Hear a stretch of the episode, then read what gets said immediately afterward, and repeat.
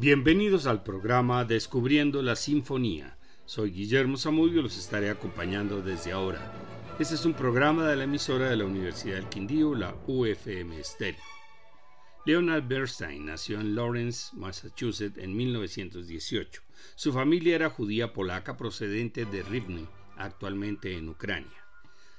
A pesar que su padre no quería que se dedicara a la música, el niño mostró sus aptitudes estudiando piano.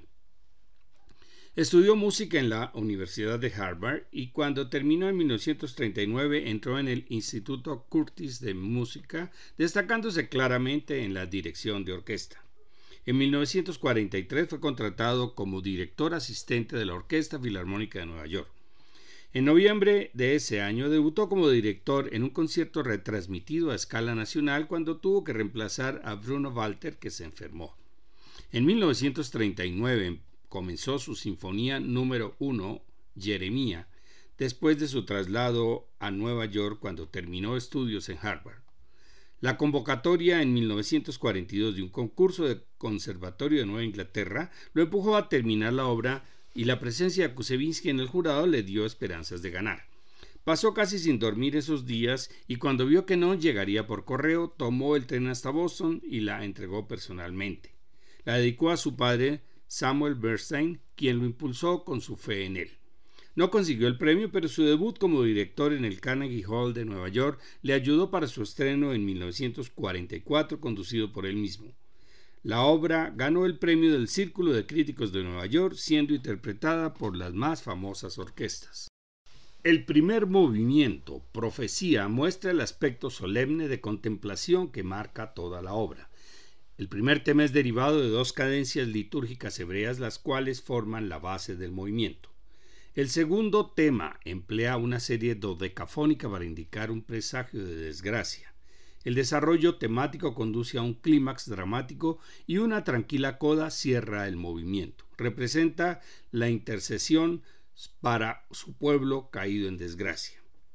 El segundo, profanación, corresponde al esquerzo.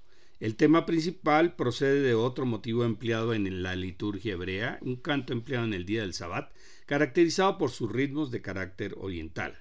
En la parte que corresponde al trío se encuentra una forma melódica que será característica de Bernstein, un tipo de melodía ampliamente empleada en sus obras más conocidas.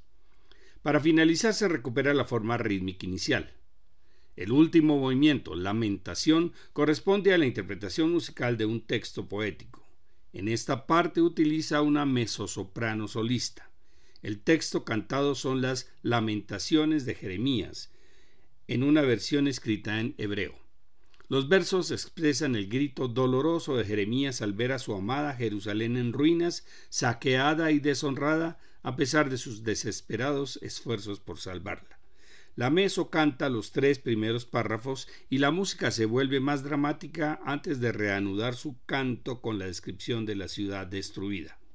La orquesta repite varias veces una frase lírico-dramática como leitmotiv durante un intermedio orquestal que concluye con la entrada dramática de la voz lamentándose del abandono de su Dios. Cierra la obra una larga secuencia orquestal empleando los motivos temáticos anteriores. Según el compositor, la sinfonía muestra su crisis de fe, un problema que arrastrará toda su vida. La destrucción de Jerusalén representa la pérdida de su propia fe. Escuchemos la versión de la Orquesta Filarmónica de Nueva York dirigida por el propio Leonard Bernstein con la mezzosoprano Jenny Turell, rusa judía emigrada a Estados Unidos.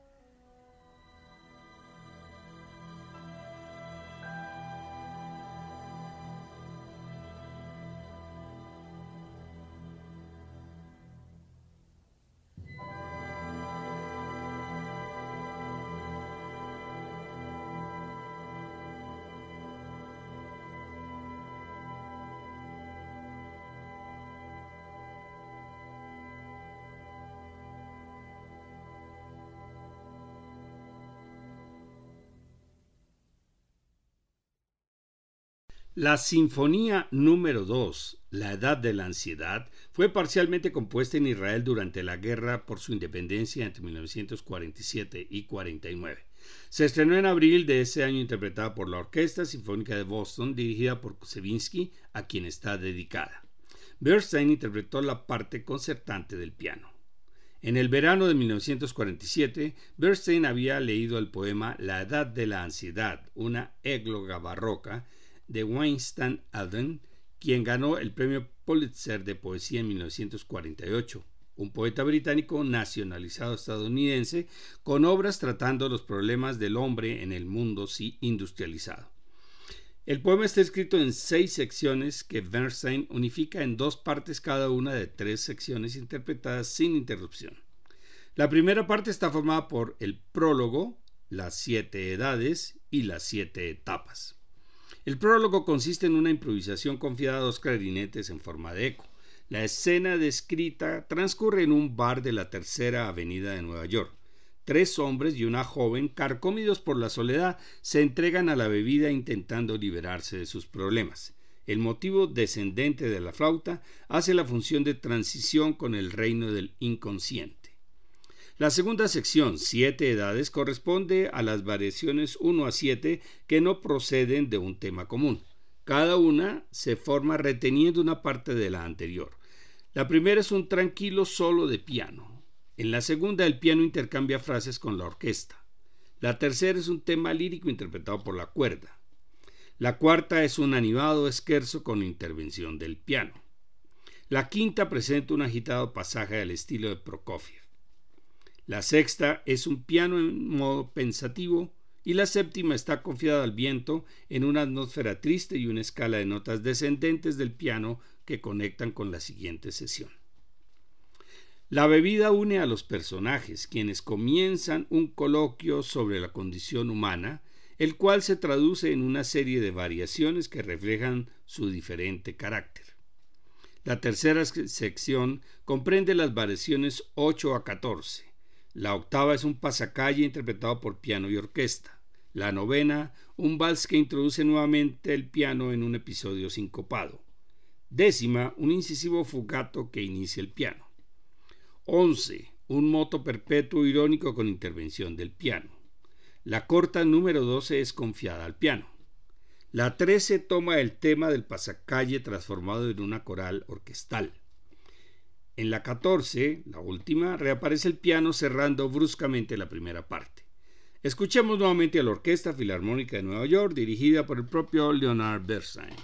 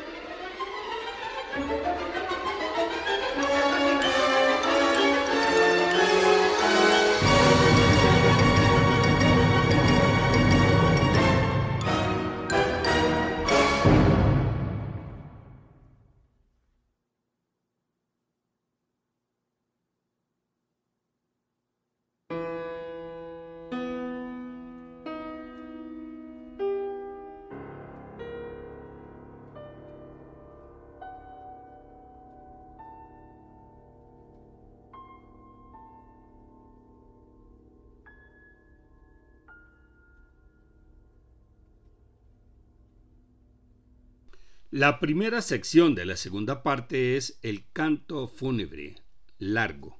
Comienza con una serie dodecafónica en el piano que genera el primer tema interpretado por la orquesta. En la parte central el piano inicia un tema al estilo romántico. La última parte es más agresiva que se convierte en apasionada y sin transición lleva a la siguiente sección. Al cerrar el bar, la joven invita a los hombres a tomar una última copa en su casa. La escena transcurre en el taxi que los lleva al apartamento de la joven. Mediante un triste canto lamentan la pérdida de Dad, el personaje del padre perdido, a quien podrían haberse dirigido pero se encuentran totalmente solos. La segunda sección, Streamily Fast, lleva el título La Máscara, Está escrita en forma de scherzo interpretado por el piano y la percusión formada por arpa, celesta, glockenspiel y xilófono, escrita en una extraña forma de piano jazz. El piano es interrumpido por la orquesta durante unos pocos compases en ritmo de jazz. Cuando la orquesta se detiene, el piano continúa la danza de modo insistente. El grupo se encuentra en el apartamento de la joven celebrando una fiesta insensata. Beben, bailan y se divierten en una situación de optimismo, pero se trata de un falso optimismo. Cuando las trompetas interrumpen al pianista, otro piano continúa tocando, pero no es el del protagonista. Esto muestra el dramatismo de una situación irreal. Cuando termina, los personajes se dispersan y quedan tan solos como al principio. La tercera sección, Listeso Tempo, Adagio, Andante con moto, lleva el título El epílogo. Un solo de trompeta como afirmación de algo puro, una afirmación de fe, se impone sobre los últimos sonidos del piano que inicia una cadencia tomando temas anteriores. La orquesta llega a su clímax con un tema triunfal y la intervención del piano. Cada uno de los personajes se reconcilia consigo mismo, han recorrido todos los caminos para recuperar la fe y han fracasado en cada intento. El solo de trompeta da la respuesta. La fe se encuentra en todas las cosas. Como una, una, idea surgida del budismo, Dios se encuentra en la más insignificante de las cosas, pues Dios está en todas partes. La segunda sinfonía de Bernstein está escrita en busca de la fe perdida. El pianista representa al propio autor en su lucha en busca de la fe.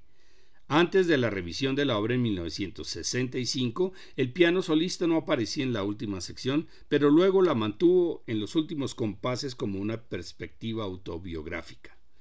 Terminemos de escuchar La Edad de la Ansiedad, segunda sinfonía de Leonard Bernstein, quien dirige a la Orquesta Filarmónica de Nueva York en esta interpretación.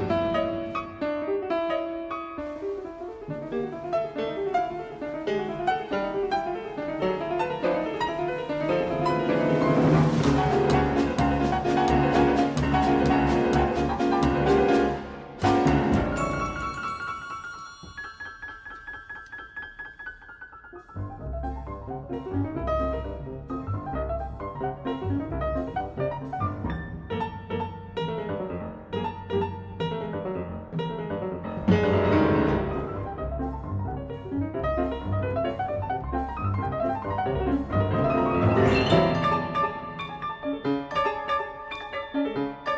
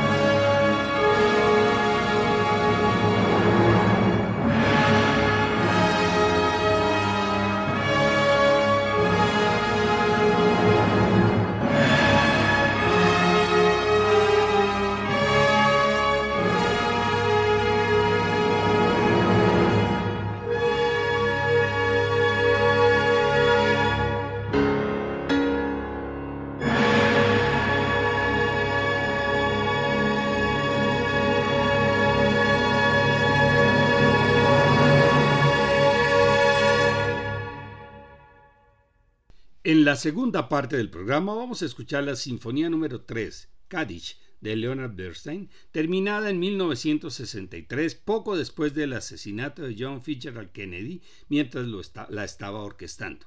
La obra había sido encargada por la Fundación Kusevinsky y la Orquesta Sinfónica de Boston, pero se estrenó el 10 de diciembre de ese año en Tel Aviv, a la memoria del presidente Kennedy, a quien dedicó la obra. La interpretó la Orquesta Filarmónica de Israel con la mezzosoprano Jenny Turell y la actriz Hannah Rovira en el papel del recitador, dirigidos por el propio compositor. El Cádiz significa santificación, una plegaria recitada en los servicios religiosos de las sinagogas y en el diálogo entre el hombre y Dios. Los tres cantos están escritos en arameo y los textos recitados son del propio compositor. Con esta sinfonía, Bernstein termina el tríptico dedicado a la fe. En la primera la pierde, en la segunda la busca y finalmente en la tercera recupera la fe. Se puede observar el uso de la música dodecafónica para aumentar la tensión y el dramatismo, coexistiendo con el empleo de la tonalidad en la expresión de la resolución del conflicto. En el próximo programa seguiremos presentando compositores estadounidenses, esta vez de la segunda parte del siglo XX, John Corigliano, Philip Glass y John Adams. El martes pasado presentamos la charla por Zoom del mes de julio, el desarrollo de la ópera en Colombia desde 1940, como continuación de la charla anterior, cómo llegó la ópera a Colombia. La repetición será el miércoles de la siguiente semana, 2 de agosto, de las 6 de la tarde a las 8 de la noche. Les esperamos. Para mayor información ingresar a la página descubriendolamusica.co, donde también podrán escuchar estos programas cuando quieran. Gracias por su audiencia, buenas noches y felices sueños.